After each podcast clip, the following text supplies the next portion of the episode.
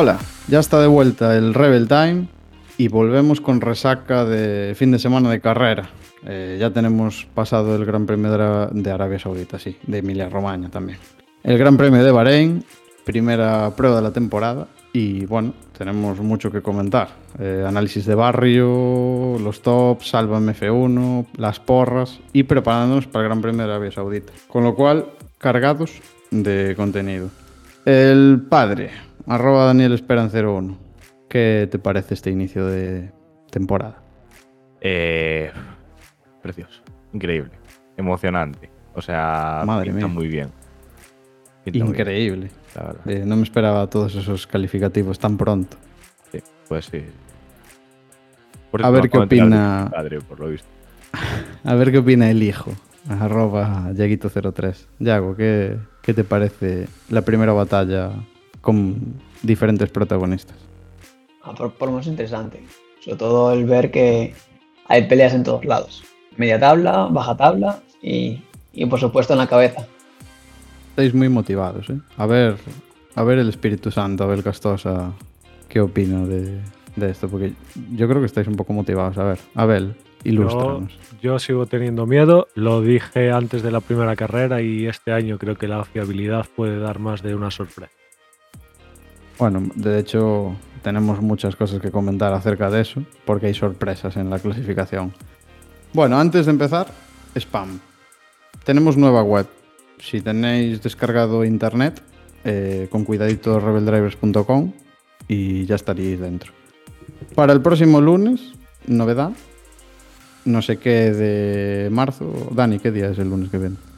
El lunes que viene es el lunes 28 de marzo. del 28 2022. de marzo de 2022, 19.30, hora española de España, eh, en directo en Twitch. El podcast de Rebel Drivers se muda al directo. Evidentemente se subirá a las plataformas de podcasting con total rigurosidad y también se resubirá a YouTube, pero nos vamos a Twitch en directo. Disclaimer, no esperéis ver más que una pantalla en negro. Correcto. Eh, Abel Castosa no va a prestar su imagen al podcast, como, como ya sabíamos en anterioridad, si no lo comentamos, pero Abel Castosa no se va a prestar. Con lo Ah, cual no, yo lo digo, yo un lo digo en precioso general. emoticono. Yo lo digo en general, o sea, con lo que nos cuesta a veces configurar los micros como para Ah, configurar bueno, las cámaras. evidentemente, si tenemos, pro- si tenemos problemas en la producción del podcast canónico, en el directo va a ser un espectáculo total.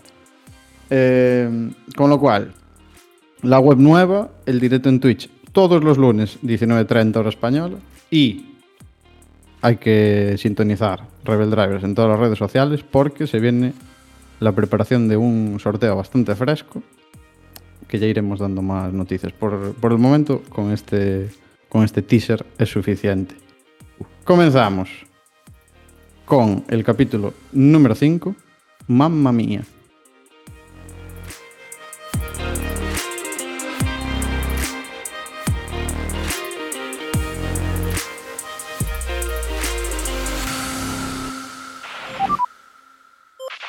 Y empezamos con noticia fresca pre-carrera. Esto pasó antes de la carrera de Bahrein. Eh, un año después de todos los problemas, empieza una nueva temporada y, hay nuevas normas de, de límites de pista. Eh, se ha dicho que lo que marca el límite de pista es las líneas blancas. Como pongas todo el coche fuera de las líneas blancas, te puede caer un paquete. Yo opino que esto, a fecha de 2022, es un poco tarde para estas cositas. FIA, señores de la FIA, hay que espabilar un poquito.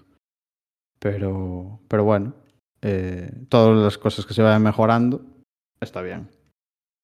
¿Qué Yo- opinas tú, Abel, de los límites de pista? Yo los límites de pista, llámame tradicional, pero para mí deberían ser tierra o hierba.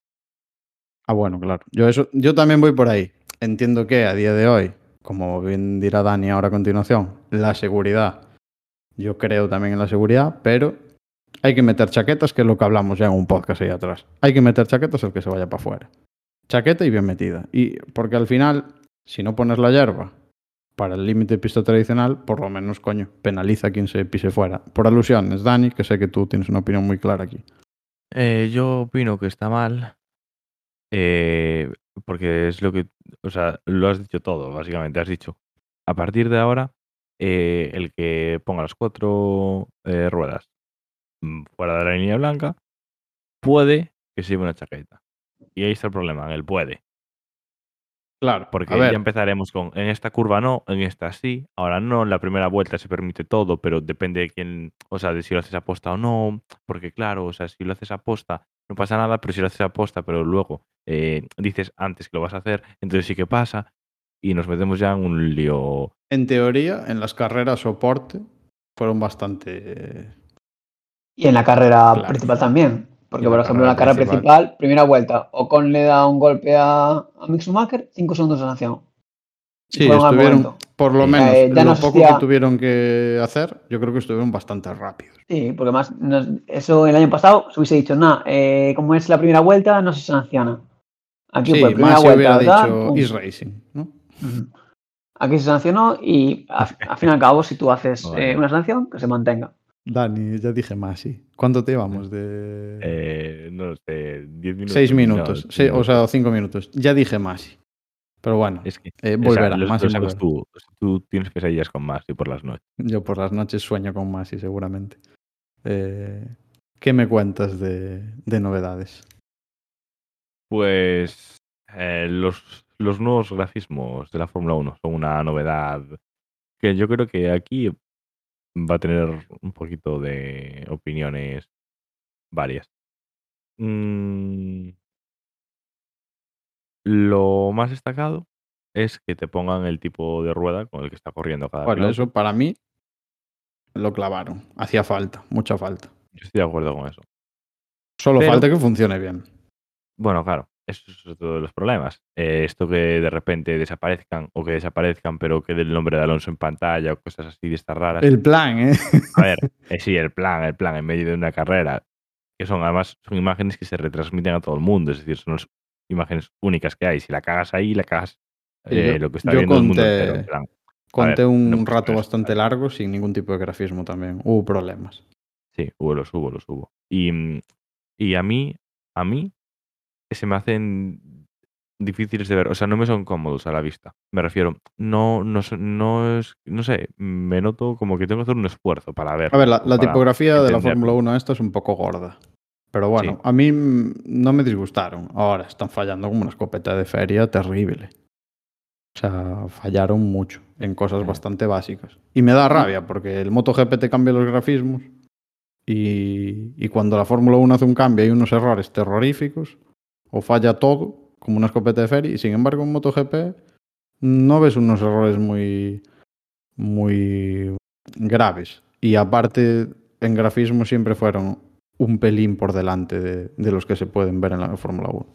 Ya, No. pero ¿sabes también lo que pasó? Que si estos grafismos eh, los hubieran probado eh, en, en los eh, libres, o sea, en los libres, en los, en los entrenamientos, Bueno, en, en lo, claro, lo que no nos probaron fue en los test de los pretemporada de si Bahrein. los hubieras, si Sí, los hubieras claro. clavado ahí, Bueno, Ya los libres, un poco más. en los libres tampoco. ¿eh? En los En libres tampoco. en los libres no, no, yo no. creo... ¿No? No, Yo creo que- en los libres hubo eh, varias, varios rat, pero bastante tiempo, igual media hora, una hora, en los cuales no hubo ni siquiera, ni, ni en los libres 3. Yo no, Claro, es que no, no recordaba no- ahora. Lo que sí que estoy clarísimo es que en los test de pretemporada no lo sabía. Ahí sí que no, fijo. Ahí fijo.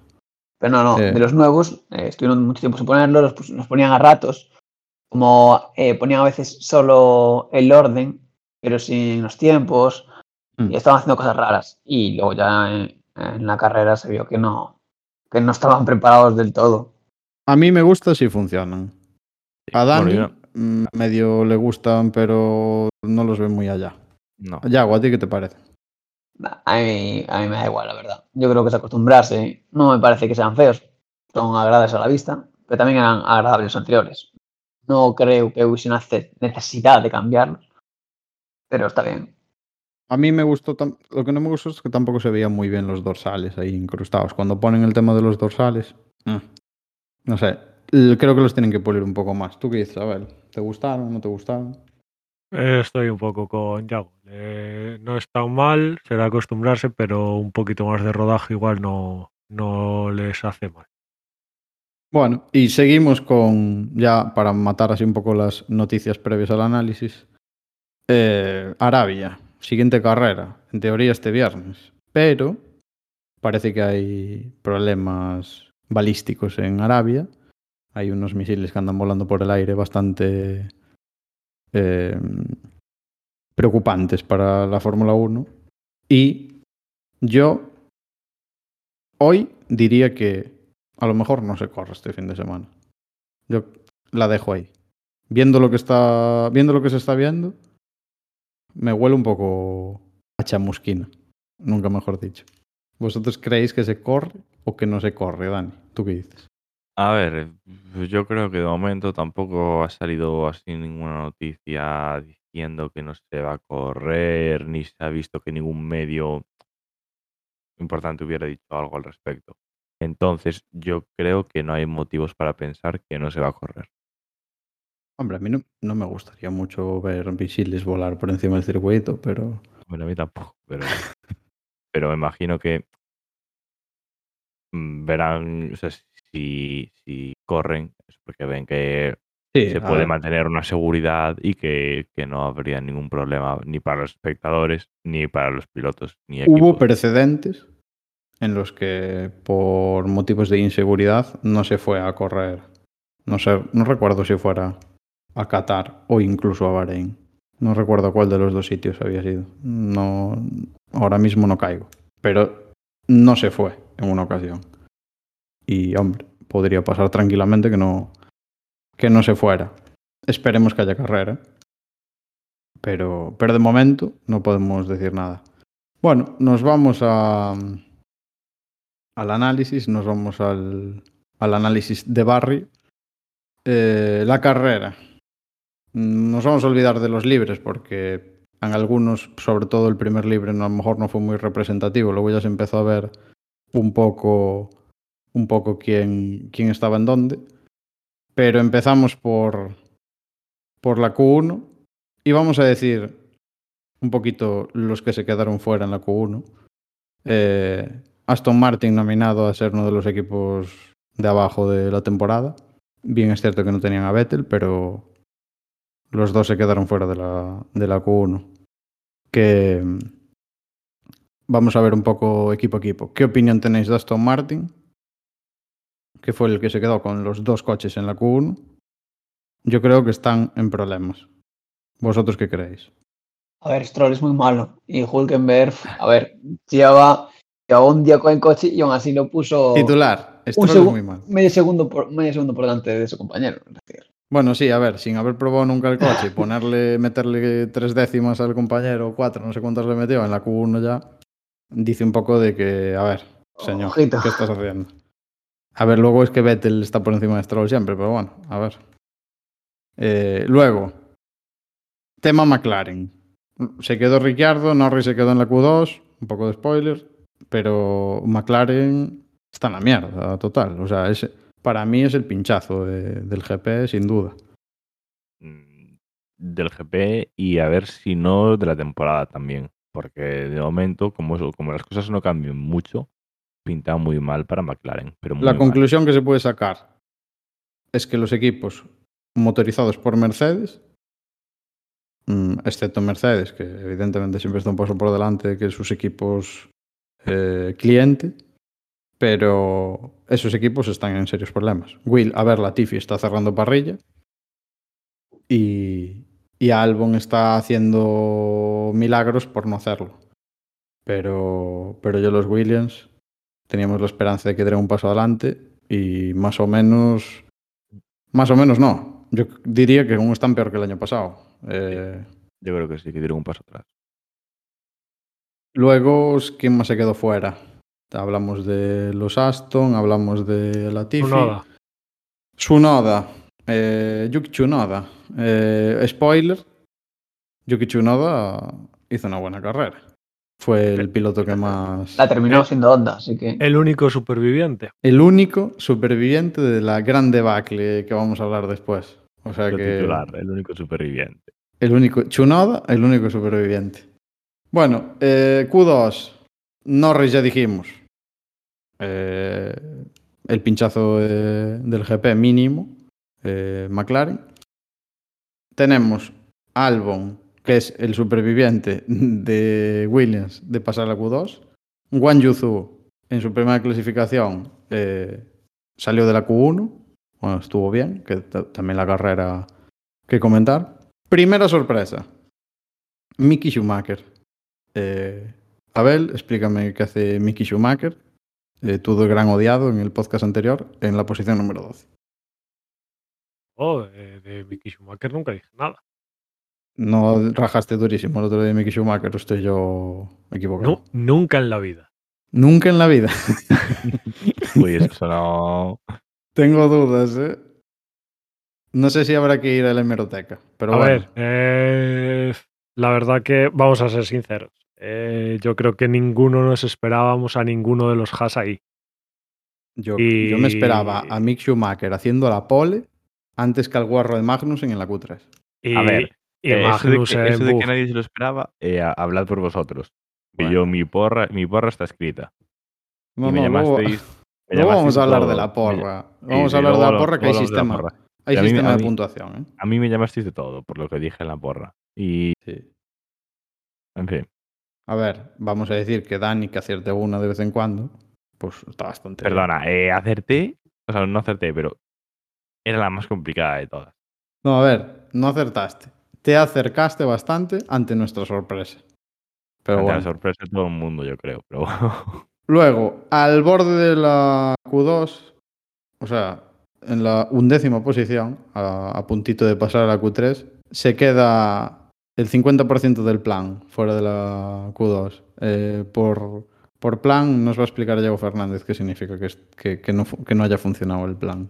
¿Qué pasa con el plan? El plan es que realmente todos van mucho mejor. El plan es que de repente ha- han aparecido escuderías que el año pasado estaban ahí, ahí y, y le han comido las papas a, a Alpine, pero bien. Es decir, Ocon no metió el coche y Alonso lo metió, pero justito. Yo me esperaba luego en la carrera que en ritmo, eh, luego Alpine estuviera un paso por delante e incluso estuviera luchando por, por entrar entre los cinco primeros. Ahí con Mercedes, que estuvieran un poquito más frescos. Pero es que al final fue mucho peor la carrera que, que la quali. Sí, sí, sí, el ritmo, sobre todo el de Fernando, era horrible. Porque de hecho Alonso con el tiempo que hizo casi estaba luchando. Con el tiempo que hizo en la Q2, si, si no hubiera fallado en la vuelta de la Q3, porque en la vuelta de la Q3 falló, si no hubiera fallado en la vuelta de la Q3, estaría por delante de Magnussen peleando con botas quizá. Por la sexta, que ya sería un... Bueno, dices tú, bueno, pues mira, por lo menos está en la primera carrera ahí, está en la cual y está bien. Pero, pero al final eh, falló en el tiempo de la Q3, aún así estuvo octavo, pero el ritmo de la carrera luego fue lamentable. Bueno, para cerrar la quali, eh, Q3, sorpresas para mí, lo diréis vosotros. Botas con el Alfa sexto, sobre todo Magnussen con el Haas séptimo, o sea, yo lo voy a venir. Algo cercano, algo cercano. indicativo de que Ferrari, motor Ferrari va, va bastante fresco. Y sorpresas por arriba, Mercedes. Con Russell noveno, eh, Hamilton quinto. Eh, estaba. No se le esperaba arriba tampoco, pero sobre todo Russell llama la atención que estuviera tan, tan distanciado de Hamilton. Un segundo. Un- exactamente un segundo. Y, y luego Leclerc primero, Verstappen segundo, Sainz tercero. Pole de Leclerc, luego lo hablamos. Acierta, ahí ya hago la, la pole de la porra. Bueno, perdón. ¿No? Yo creo que La Sí. pole no. la puede hacerte yo. Ah, la acertaste, pole la ah, la acertaste tú. Ah, vale, vale, vale. Puntito para Dani, perdón. Y mm, Antes de ir a la carrera, tengo una cuestión. ¿Ferrari va bien o va demasiado bien? Es decir, yo creo que Ferrari falta- va bien, eh, pero sin, sin pasarnos tampoco. Pero Va tan bien como Red Bull. Igual un pelín más que Red Bull. ¿hace falta recordar qué pasó hace no demasiado? ¿O esta vez será todo limpio? ¿A qué te refieres? A un motor que corre demasiado. Ah, a, a una reprimenda que... No, no, no hubo reprimenda. Bueno, no hubo reprimenda pública, pero de no repente se diluyó. De repente se diluyó Ferrari. Pero sea, como quien casualidades de la cosa. vida, hombre. Como quien A no ver. quiere la cosa, de repente después de verano Ferrari desapareció de todo y, y tenían medio campeonato ganado, entre comillas. Fue, estamos hablando de, puede ser 2020, 2019, no, no 2019. recuerdo. la- 2019. Eh, a ver, lo que a mí me extraña y me sorprende, a partes iguales, es que no estamos ante un año de evolución de motores, o sea, de, de- de cambio en algo de los motores. Realmente en los motores estamos un poco siguiendo eh, la normativa del año anterior, con algunas mejoras que introdujeron. Por ejemplo, Alpine parecía que iba a tener un motor más potente y tal.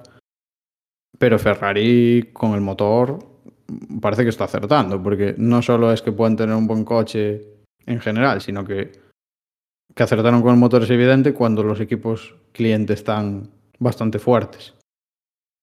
Eh, en A ver, este caso, Alfa es Romeo cierto- y Haas. Es cierto que en este gran premio es un gran premio en el que pendes mucho del motor. Es decir, Hombre, no, sí. es, no es un circuito en el que prevalezca la aerodin- aerodinámica. es Ha un- destacado mucho Ferrari. Es un GP de punta. De tener buena punta y de tener un- buena potencia para salir fuerte. Vamos Y a ver de cómo se mucho comportan. DRS. de- Vamos a ver cómo No, se no es representativo para muchas cosas. A ver, así espectacular fin de Ferrari. Eso no hay que quitárselo. Pero bueno, cabeza fría. Decir, A ver qué pasa en, en Arabia Saudí si se corre. Claro. Es un circuito bastante distinto. De hecho, ahí yo creo, por eso yo no digo, lo voy a decir ahora ya. No estoy especialmente emocionado con los coches que vayan muy cerca unos de otros. Hasta que se vea en un circuito diferente, realmente sí se puede hacer esto. Y un urbano, por ejemplo, puede ser un buen banco de pruebas para ver si se pueden seguir cerca. Porque aquí Ahora, en pero- Bahrein, Pero un urbano este año miedo me da, ¿eh? a ver, claro, a ver, a ver qué se ve. O sea, de porque hecho, ahí eh, Ir, ir cerca en Arabia Saudí es súper complicado. De hecho, el año pasado, entre eso, la poca visibilidad, se temía un poco incluso por la seguridad. Veremos a ver qué pasa en Arabia Saudí con todo este tema de seguirte cerca y todas estas cosas. Yo creo que puede ser un buen banco de pruebas para saber lo que va a pasar. Yo de momento no me pronuncio de que... No, No, me yo- aventuro mucho en decir qué cerquita van y cómo batallan. Porque Pero lo que yo- vimos hoy se puede ver otro gran premio, yo creo. Yo más que eso estaba pensando en Mónaco con los bichos de 900 kilos de este Ah, año. bueno, claro. Eh, va a ser complicado. O sea, ahí a lo mejor es cuando vemos a Mercedes destacar en coche ágil después. Quién sabe. Hay mucho que ver todavía. Esta carrera yo creo que no, no esclareció muchas dudas al respecto. Y, y nos Yo- iremos a comentar la carrera. Yo, antes de nada, quiero responder a la pregunta de Abel. Me voy a tomar como el Ferrari va demasiado eh, bien, o sea, ese demasiado me lo tomo en plan mal, en plan, ¿sabes? Eh, yo creo que no va demasiado bien, yo creo que va muy bien, ¿sabes? Entonces, yo creo que están dentro de la legalidad, o sea, yo cuento con que aprendieron de la última vez y que ahora mismo está todo legal, porque la sanción que se le metió a Ferrari la supuesta sanción que se le metió a Ferrari, perdón, em, yo creo que duró más de un año, más de una temporada. Entonces yo creo que por eso el rendimiento de Ferrari aumentó, aparte de que acertaron con el motor y todo. O sea, yo creo Pero tú crees que van tan bien como para ir notablemente mejor que Red Bull. Yo los veo muy parejos. ¿eh? No, no, no, no. No, no, notablemente no. Eso no lo sabemos. Yo creo que puede ser como Mercedes Red Bull la temporada pasada. depende un puntito. circuito. Sí, pero eh, joder, que eh, fue un buen avance con respecto al año pasado. Que no estaba mal el coche, pero le faltaban cositas. Y este año yo creo que puede estar muy fino. Yo creo que pueden ser campeones del mundo. Pero bueno. A ver, eh, sin duda este año para Ferrari se le presenta una buena oportunidad tal y como se ve ahora. El tema es que este año, como bien dijeron algunos, es un año de a ver quién evoluciona más rápido. De poco te vale ser la hostia ahora si dentro de tres carreras los otros ya te copiaron todo o ya son capaces de ir como tú. Entonces es un año de evolución constante y a ver y de sentar las bases para los próximos años. Entonces, Evolución constante, sí, pero recuerda la congelación de motores. Claro, pero en cuanto a puntos de puesta a punto del coche y mejoras menores que te Mm. pueden dar la clave, por, por ejemplo, el fondo plano, temas que se pueden evolucionar. eh, claro, a, a- motor, evidentemente, el que esté fuerte ahora se va a quedar, pero hay muchos otros puntos, como por ejemplo luego circuitos más revirados que no sean de pura potencia, que, que de poco te vale tener potencia si, si el coche no, no tiene un buen balance o no, o no se mete bien en curva lenta. Veremos a ver qué pasa. Entonces, eh, estamos todos de acuerdo que hay que hablar de la carrera, ¿no? No hay nada más que se nos queda en el tintero. No. Pues carrera. Eh, ¿Qué pasa con la degradación aquí en este circuito? Porque todo empezó más o menos como se esperaba. Primeras vueltas, eh, no hubo muchos cambios de... Hubo ahí unas batallas de posición, algunos cambios de posición. En la parte de delante todo bastante controlado. Pero de repente llega la vuelta 12, si no recuerdo mal. Y uno de los Sí. primeros en entrar es Alonso. Alonso y. Hamilton pararon los dos en la misma vuelta. Alonso y Hamilton. Eh, Hamilton metió el duro, Alonso metió un medio, ¿no? Puede ser. Yo creo que fue así. Eh, se estimaba parar en la vuelta. Empezar la, la ventana de paradas en la vuelta 15. Se 14 a la estimaban dos 16, paradas. sí. 15-16. Se estimaban dos paradas.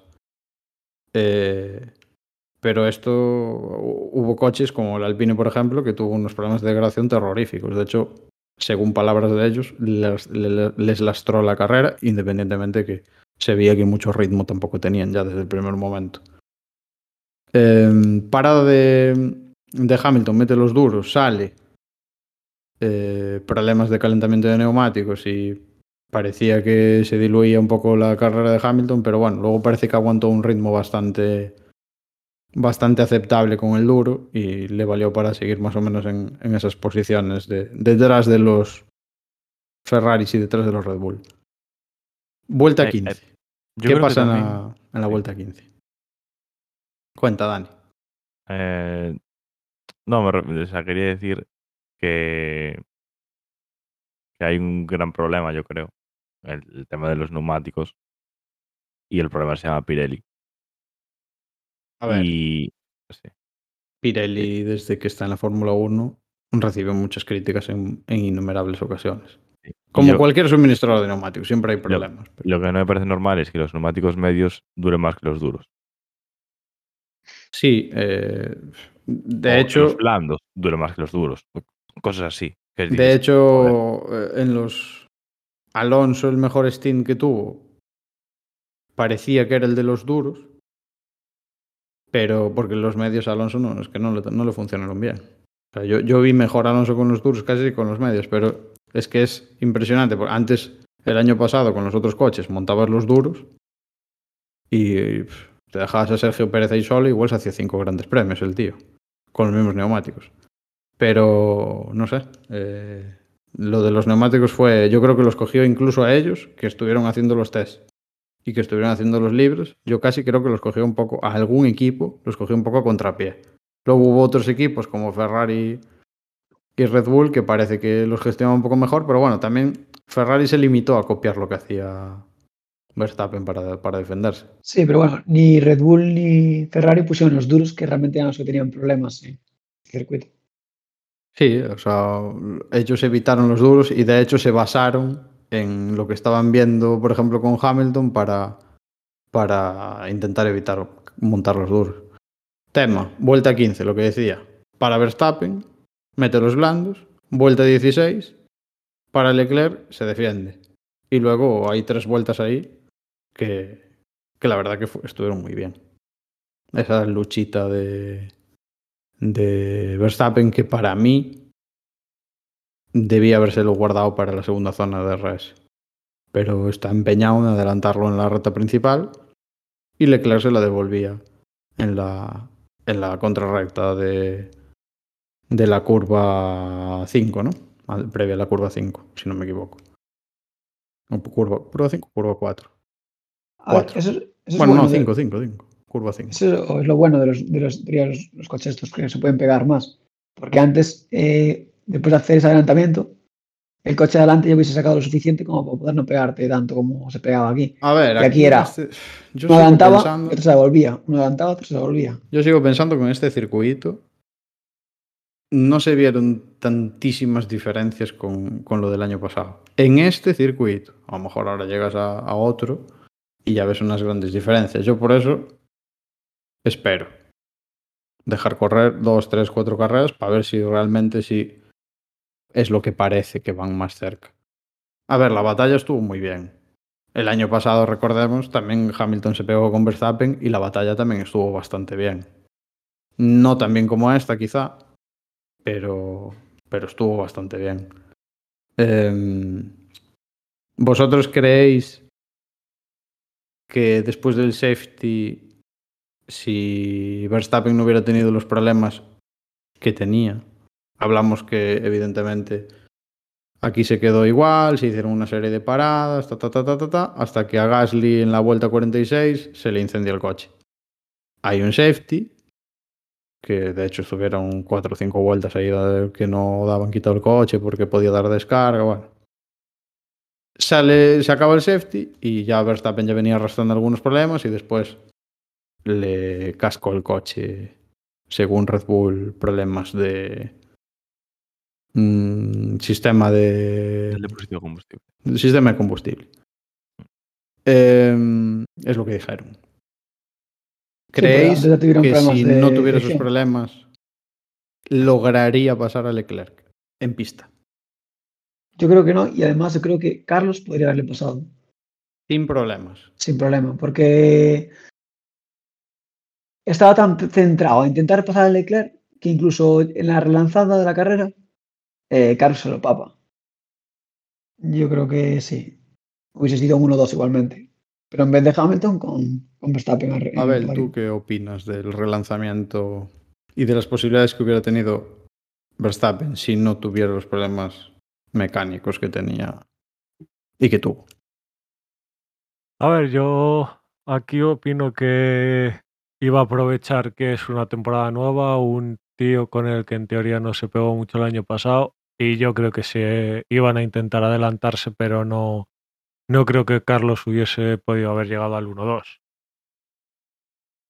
A ver, yo No. lo que, lo que sí tengo claro es que me extrañaría mucho que, que fuera capaz de pasar a cualquiera de los dos, ¿eh? que fueran capaz de pasar a Leclerc. Leclerc ayer, Leclerc ese circuito le encanta, va muy fuerte allí y ayer demostró que estaba un, un puntito por delante. Incluso yo creo que si Verstappen se hubiera guardado en las primeras en las primeras intentonas, si se hubiera guardado el adelante, si se hubiera preparado bien para la segunda zona de DRS, luego deja Leclerc sin contestación seguramente hasta, hasta la contrarreta de atrás. Hubiera tenido posibilidades de, de batallar un poco más con él, pero al final se lo, a Leclerc se lo puso bastante fácil de devolvérsela. Y ya al final, pues con los problemas que tenía, yo creo que no, eh, que no tal. Yo si, si no tuviera el problema, creo que Sainz lo iba a tener complicado también para pasarlo. ¿eh? Podía atacarlo, la verdad que se quedó un poco rezagado, pero bueno, en, el relanzamiento del safety, pero yo no sé ya si estaría en disposición de.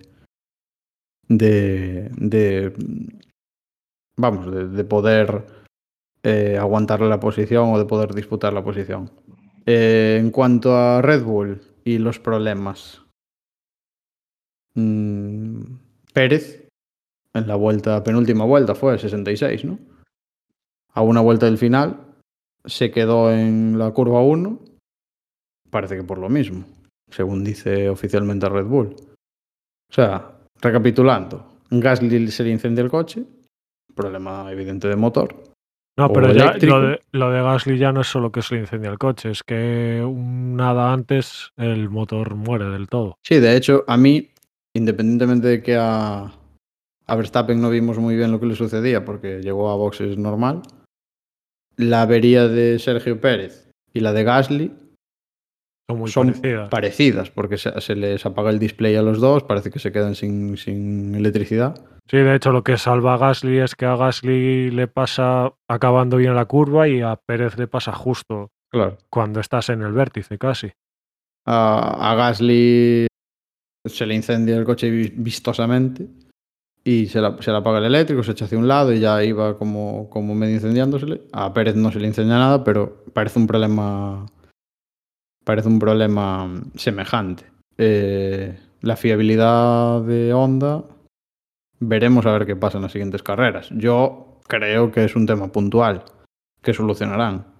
Pero esto puede ser un problema de cara al resto de la temporada. Yo vuelvo a decirlo. eh, cuando estábamos hablando de los mini pontones que se estaban estirando este año, yo siempre dije que por mucho que nos quieran vender cosas, al fin y al cabo un motor necesita respirar. Sí, a ver. eh, la- los únicos problemas de fiabilidad que realmente se vieron. eh, los únicos abandonos fueron los tres Y motores ojo. Honda. Ojo, un apunte. Este año hay tres motores, en principio. Es decir, Eh, para, claro, todo, sí, sí, para sí, sí, todo el año puedes montar tres motores. Entiendo que en, en- en el caso de Gasly, poco van a poder salvar. O sea, bueno, poco. Evidentemente, a lo mejor sí salvan algo, pero algo seguro que no van a poder salvar. En el caso del, del de Gasly. Y claro, eh, la limitación este año, la fiabilidad va a marcar un punto, porque si empiezas a penalizar a medio campeonato antes del verano, mal te va a ir para final de temporada, claro. A ver qué pueden salvar en, en todos los casos, porque, claro, eso este año va a ser un problema. Aparte ahora, también se penaliza por las cajas de cambios, si no recuerdo mal. Entonces, va a ser un- una cosa entretenida lo de la fiabilidad. Que por cierto, eh, ¿cómo queda este año lo de la penalización por montar un cuarto o quinto motor? ¿Es la misma broma del año pasado o este año son sanciones reales? Yo creo que, según tengo entendido, siguen sancionando por si es eh, MGUK, MGUH, ¿no? Que es diferente sanción. Porque el- eh, yo lo digo por el año pasado y Hamilton las dos, tres últimas carreras del año. Hamilton había penalizado en Brasil, montó el motor nuevo en Brasil y salió de último. Y ahí no, no necesitaba ni DRS para adelantar a la gente, por eso lo digo. Claro. eh, y después, eh, quiero recordar que en Arabia Saudita no le habían montado ese motor nuevo, le montaron otro y se lo, se lo reservó para la última carrera, que también iba bastante bien. Luego pasó lo que pasó, pero, pero de motor iba bastante bien. Bueno, em, quiero que me deis una nota. Vamos a dar una nota, una valoración de esta carrera, del, del 0 al 10. Y luego vamos a ver el top, el patinazo y la sorpresa de cada uno de nosotros. Puede ser un ente como equipo o puede ser un piloto en particular. Eh, nota. Dani, valórame el Gran Premio de Bahrein 2022 de Fórmula 1. Pues yo le pondría, para no ser muy generoso, le pondría un siete y medio, aunque me podría ir al 8, pero bueno, siete y medio. 7,5. Vale. Eh, Yago, nota del Gran Premio de Bahrein. Estoy con Dani, un 7,5. Abel, Yo voy a ser mucho más radical y voy a dar un 10 por un motivo muy sencillo. Y es Madre que, mía. eh, queríamos cambios, la nueva reglamentación nos prometía algún cambio, eh, la- el- todo parecía que iba a dar un vuelco, hemos tenido un vuelco y ahora depende el resto de la temporada de cómo de real sea ese vuelco o no, a ver si, si es que Mercedes está haciendo un poco el tonto, si es que han salido demasiado bien las cosas para los motores Ferrari o qué, pero de momento un 10 simplemente por la ilusión, parece que no va a ser un año aburrido. vale. Eh, te acepto, te veo el 10 eh, y, te- y yo le doy un 7. Eh, le doy un 7 porque me gustó lo que vi, pero no me quiero pronunciar demasiado rápido para lo que venga después. Eh, un 7 está muy bien y, yo creo que para mí, mm, es una buena nota de momento. Mm, Dani, el top de del Gran Premio de Bahrein puede ser piloto o equipo. Bueno, puede ser también la FIA si quieres. No, a ver, en la FIA hubo una mejora, pero de ahí Pero a no tanto ponerla, como es el top. ponerla en algún tipo de top me parece un escándalo. Eh, yo digo Ferrari. Ferrari. Ferrari Perfecto. en plan que es un top único, ¿no? Sí, sí, sí, sí, top. Ferrari. El mejor del Gran Premio para ti. Eh, a ver, lo digo, perdón, Yago, por orden. Top para ti. Estoy con Dani también. eh, Ferrari. Ferrari. Eh, ya lo, lo dijo Binotto el viernes. El viernes dijo Binotto que no firmaban ni un tercero, que un tercero sería un de- una, deca- una debacle y, y un 1-2. Eh, Yo creo que vamos a estar bastante Las de paradas- acuerdo. las paradas en boxes, que era lo que daba más miedo de Ferrari en su día, todas fueron perfectas. Es decir, parece que hicieron las cosas muy bien. Abel, ¿quién le Ferrari. ponemos el top? Ferrari. Ferrari también. Vale, yo por tocar los cojones. Lo Magnussen. pongo a- No, no, no. no. Eh, por tocar los huevos se lo voy a poner a Leclerc. Se lo podía poner perfectamente a Ferrari, pero coño, el chaval pole, vuelta rápida y carrera. Eh, independientemente de que Ferrari se merece el top, yo aquí se lo voy a dar a Leclerc, porque creo que también se merece un top esta, esta jornada. Patinazo, Dani. Puede ser equipo. McLaren. Yo que es que lo estaba viendo venir. O sea, Eh, yo también. o sea, O sea, ya, ya no me Eh, espero después. Para mí, calamidad total, McLaren se merece el patinazo. Yago, Hombre, McLaren ha sido una hostia brutal. Es decir, sí, sí, McLaren. yo, yo lo veo, ¿eh? O sea, vamos. Yo ahí creo que sí que vamos a estar de acuerdo. Abel, Latifi. Eh, motores Mercedes cliente. O motor Mercedes cliente, le pongo. A ver, eh, hay siempre se rumoreaba que los motores Mercedes pata negra tenían algo, pero este año, buf, Hay que ser originales, coño. Mercedes cliente, venga. Eh, sorpresa, Dani. eh, a ver, es lo que voy a decir, ¿no? Sí. Sorpresa, pues, a ver, podría, es que se podría decir, Ferrari muy sorpresa no es. Eh, McLaren sí que fue sorpresa porque no me lo esperaba bien, Pero no me lo esperaba McLaren- tan mal. Como ya No me lo esperaba tan mal. Tampoco los vamos a. Ya. ¿No? Mm, Así que digo Haas. Haas. Haas. Porque de verdad nadie confiaba en Haas. Yo, yo confiaba en Haas. Yo confiaba en. Haas desde 1909. No, desde 1900 no, desde, desde que vi los tiempos que hicieron en, en, en las prácticas, eh, en los test. Te lo creíste, cabrón. Yo no me lo creía. Pues yo sí. Entonces yo digo que la sorpresa, Haas. Yo decía Podría- que no, bueno, de, hecho, de hecho, la sorpresa podría decir Magnussen. Magnussen. O sea, cambias. No, pero me quedo con Haas. Me quedo. ¿Te quedas con Haas? Vale. Eh, Yago, a sorpresa. La fiabilidad del Red Bull, fiabilidad Honda. Uh, Eh, hostia, tres de cuatro motores fuera de la carrera. Por problemas casi similares. Eh, en las vueltas más o menos parecidas. Eh, me gusta. sor- sorpresa mal, pero sorpresa. Me gusta la originalidad. Abel, estoy con Yago totalmente. fiabilidad Honda también. Sí, sí, sí, sí. sí. Vale, pues le ponemos fiabilidad Honda, dos puntitos. Yo me quedo con sorpresa Haas, porque es una y... A ver, evidentemente lo de Honda fue una sorpresa, una sorpresa muy grande, pero coño, lo de Haas fue apoteósico. Ahora te subes al barco. ¿eh? Ahora te subes al barco. Sí, sí, eh, totalmente. No porque Ahora me ya- guste Haas, eh, sino Fuera- porque me fuera- sorprende. fuera de Williams y te vienes a Haas. O sea, vaya cambio de, de chaqueta nos acabas de meter. Ah, me va a dar lecciones de cambio de chaqueta este. Bueno, eh, sin comentarios. Eh, vale, los patinazos están claros. Por mayoría, el top es Ferrari, el patinazo es McLaren. La sorpresa lo dejamos ahí entre Haas y la fiabilidad de Honda porque llevan un empate. Y la nota media a ojímetro podemos decir que es un, un 8. Y ya está. Esos son los tops del GP de Bahrein 2022. Tenemos algo en técnica de barrio, Dani. Así para comentar. Antes de, antes de irnos a, al Sálvame a las porras, que ya vamos un poco apretados de tiempo. Técnica de barrio, puntualizando rápido. Cuéntanos ahí. A ver, hubo una diferencia notable entre los dos coches de Alpine, eh, entre eh, Alonso y, y Ocon. Eh, todos nos podíamos esperar que Alonso a Alonso le fuera mejor que Ocon, pero no fue así, o sea, fue justo al contrario.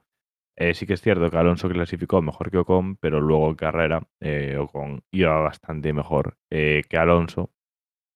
Eh, ¿El por qué? Puede ser que Alonso tuviera una mala carrera, puede ser. Puede ser. También puede tener algo que ver. una cosa que no se comentó, y permíteme aquí un inciso. Se andaba diciendo por Twitter, red social referencia, de gente que cree que sabe cosas y a lo mejor no sabe mucho, se andaba diciendo que andaban analizando ahí unos... No, no tuvimos ocasión de comentarlo antes, pero mm, estuvieron analizando por qué Alonso en no sé qué recta, no sé si la recta principal, la de atrás y en todas, ayer no estaban granando la octava velocidad.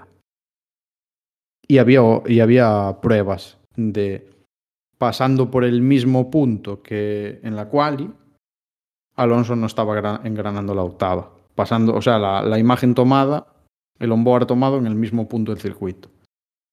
Puede ser especulación que Alonso, especulación, tuviera especulación problemas de motor ayer o problemas de potencia ayer.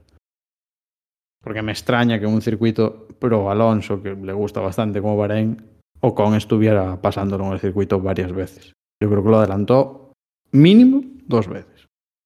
Joder, mínimo. Y encima tuvo que hacer 5 segundos de sanción en los boxes, ¿eh? Yo me es creo hablamos que de tuvieran un mucha problema. diferencia, ¿eh? Yo me creo que tuviera un problema de motor y no se dijera nada. O un problema de potencia. Sí, Yo no sé lo que pasó, pero el silencio de Alonso al terminar la carrera, cuando lo hablaba por, lo hablaban por radio y él no dijo nada, o sea, era un silencio, Sí, escenario 12, escenario silencio 12. incómodo. Ta, ta, ta, ta, ta, ta. Alonso silencio. Le dijo Ocon quedó séptimo, no sé qué, no sé cuánto. Eh, le dio unos ánimos. Silencio. Silencio. Y no dijo sea, nada. O sea, es un, realmente un minuto de silencio. Ingeniero Sí. solo. Sí, silencio bastante incómodo.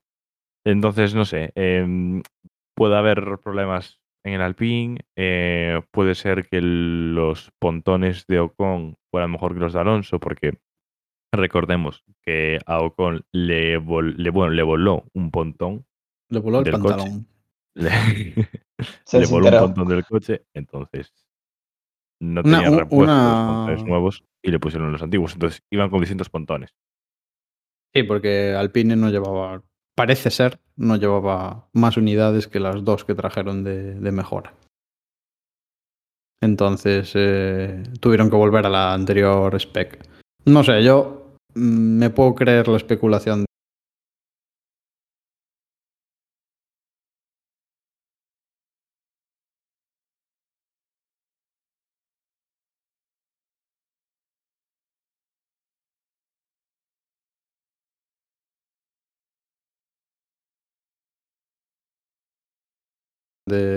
Para adelante. Tienen mucho que hacer, pueden llegar a mejorar el coche porque es un año de mejorar, pero, pero bueno, eh, no empieza muy bien el plan, la verdad.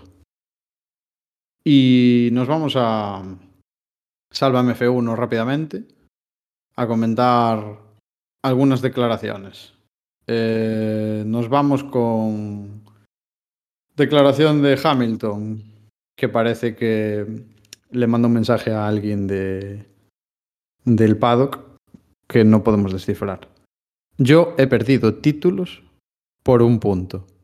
Dani, cuéntanos a quién. No, Dani, ¿Crees a, tú? a Dani no metas a Dani en esta noticia. Dani no quiere más Cuéntanos. Dani, a Yo quién crees yo- tú que le está mandando un mensaje. Pues no lo sé. Eh, a Masi seguramente que vamos a estar resentido con él. No se quiere pronunciar Dani, con lo cual, Yago, ¿a quién crees tú que le manda este precioso mensaje Hamilton? A ver, es un regalito envenenado a Max, que, pero que no lo cogió. Me refiero.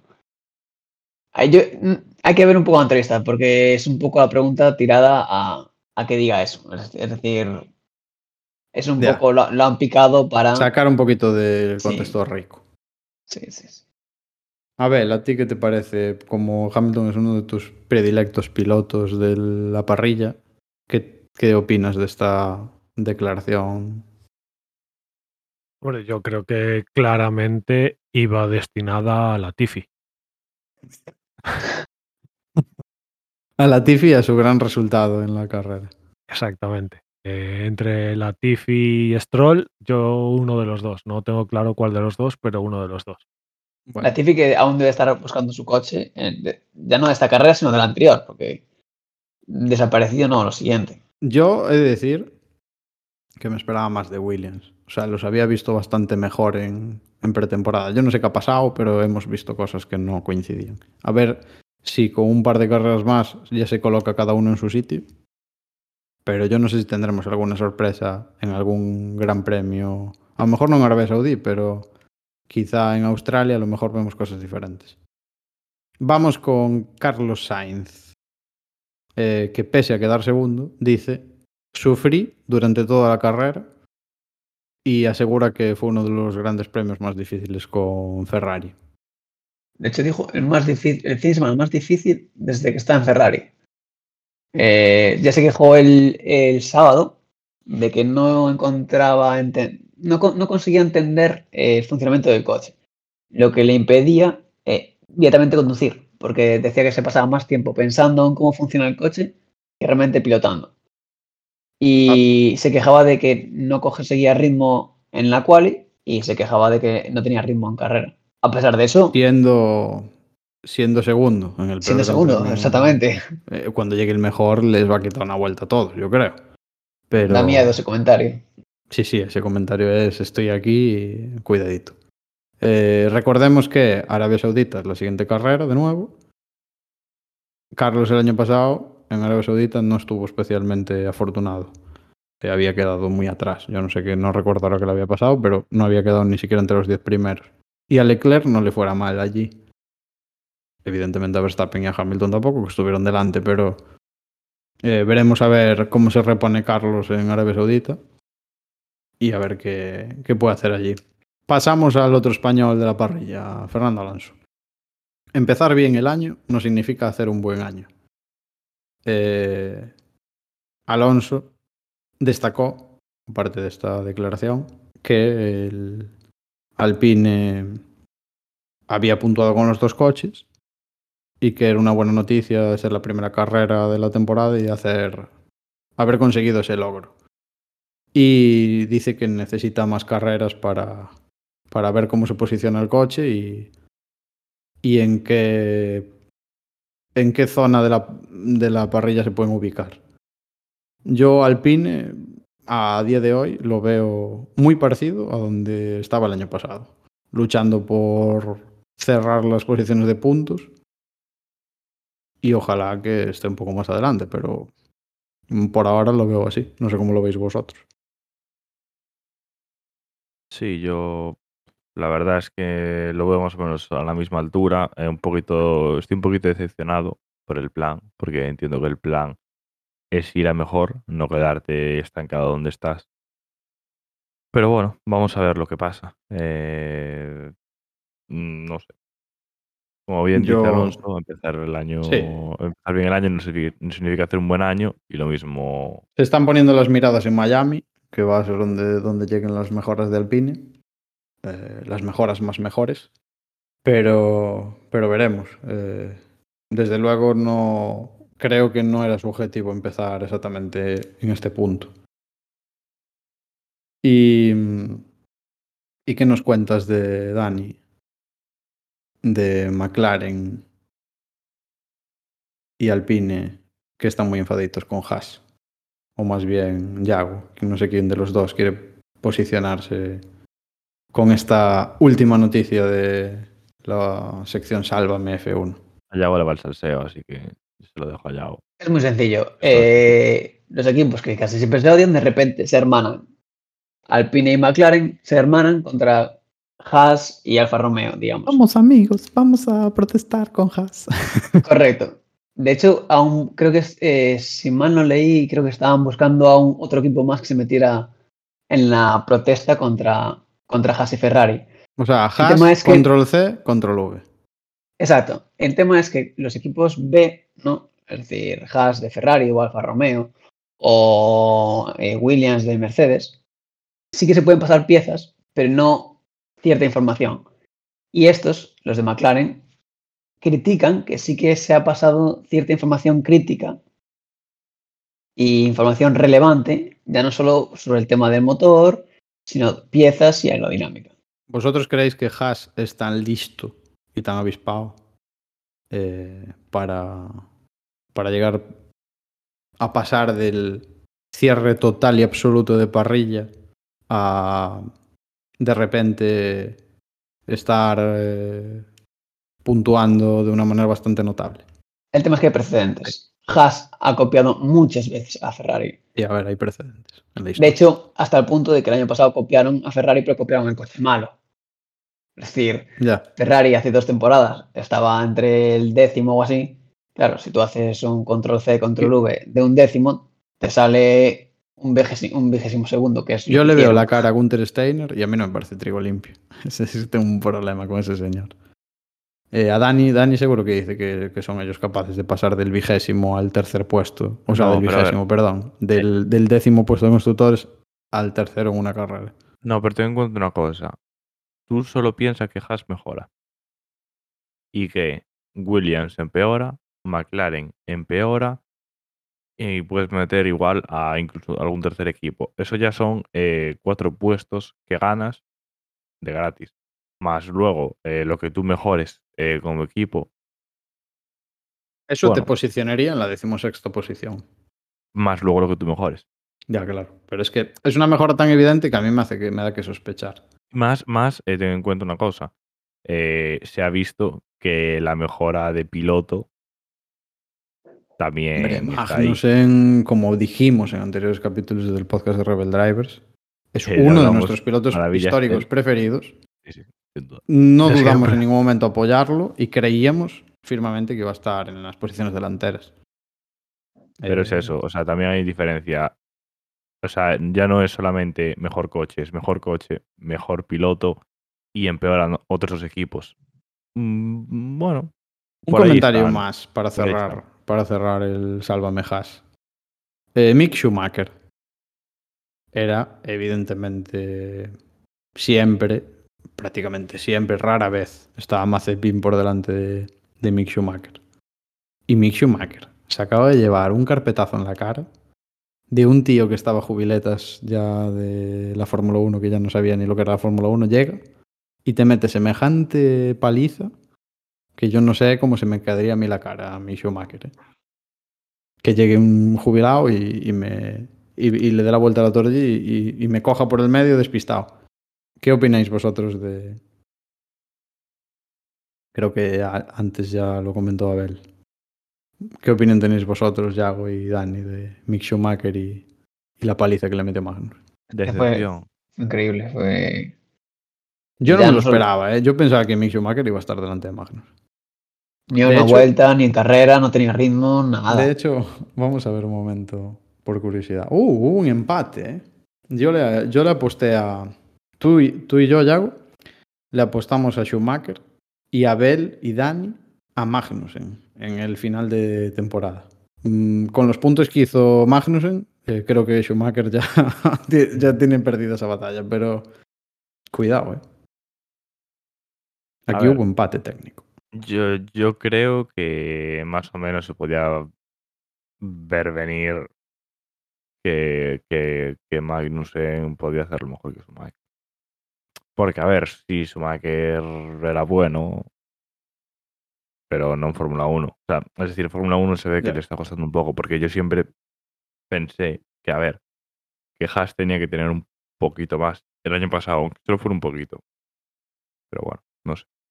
Bueno, Mm, em, yo creo que lo veremos en las siguientes carreras, si esto fue un espejismo, si fue o si es la tónica que vamos a ver durante el campeonato con el tema este Magnussen Schumacher. Yo creo que Schumacher tiene que dar un paso adelante ahora importante porque se le vienen, se le vienen complicaciones. ¿eh? Y, y cerramos, cerramos Sálvame F1. Vamos rápida y fugazmente a las porras. Repaso de la porra de Bahrein. Eh, Dani, Paul Leclerc. Ponemos ahí un, un acierto. Vamos a explicar de la siguiente manera. Eh, vamos a hacer un puntuaje. Aquí. Se le va a otorgar por cada acierto un punto. Y eh, al final de la temporada haremos sumatorio de todos los puntos para ver quién es el que más acierta. Si hay pleno, o sea, un punto por pole, un punto por P3, un punto por P2, un punto por P1. Si se aciertan todos, un más 5 de. A ver, yo creo que total. Yo creo que en el más 5 podríamos no incluir la pole. Sí, sí, tiene que ser perfecto. Ese Joder, es, es un más creo que 5, ¿eh? Más 5 es como dos gran premios, ¿eh? Tiene que Venga, ser con pues, todo. Entonces es, aciertas todo, cuatro puntos, y si aciertas pleno, que son cinco más. Bueno, sí, sí. O sea, si Claro. aciertas, Claro, aciertas todos son los 4 Claro. más los más los 5 Más ya, cinco ya me parece, extras. sí, ya me parece suficiente. Venga. Eh, pues Paul Leclerc, Dani, Magnus en P3, uy, al palo. Eh, 5 Verstappen en P2, uy, al palo. y, Leclerc P1. también. Dos puntitos para Dani. Puntitos. Eh, yo, madre mía. Verstappen pole, al palo. Alonso P3, al palo. Eso sí que es el palo. Russell P2, al palo también. y Verstappen P1, bueno, ahí sí que me acerqué un poco más. Eh, cero, cero maravillosos. Sí, te, puntos. te acercaste más. Pasaste de, de un- de uno que queda primero a uno que ni siquiera termina la carrera. A ver, pole para Russell, también cerquísima. Gasly tercero, estuvo Uf, luchando otro. por estuvo luchando también por la posición. Hamilton segundo, bueno, ahí te acertaste, te acercaste un poco. Eh, Verstappen primero, unos riquísimos cero puntos para el bueno de Abel. Y Yago, pole Sainz, eh, P3 Hamilton, P2 Sainz, ahí tienes un puntito. Eh, ¿y Y- Hamilton? Ah, coño, y Hamilton, me cago en la puta. Dos puntitos. Dos puntitos. Bueno, te quería robar, pero. es que Vale, se, ya, ya- me- ya os, han se me os estáis de marchando. YouTube por 5 segundos Sí, sí. y ya salió por ahí se. Perdón, perdón. Hamilton fue tercero, perdón. Hamilton Sainz, dos puntitos. Verstappen primero. Eh, bueno, eh, doble empate en el liderato de la porra. Eh, para la semana que viene, ilústrame, Dani. Tengo que empezar. Arabia. Saudita, Qué pole. complicado, qué complicado. Eh, a ver, Ahora tenemos un poquito más de información.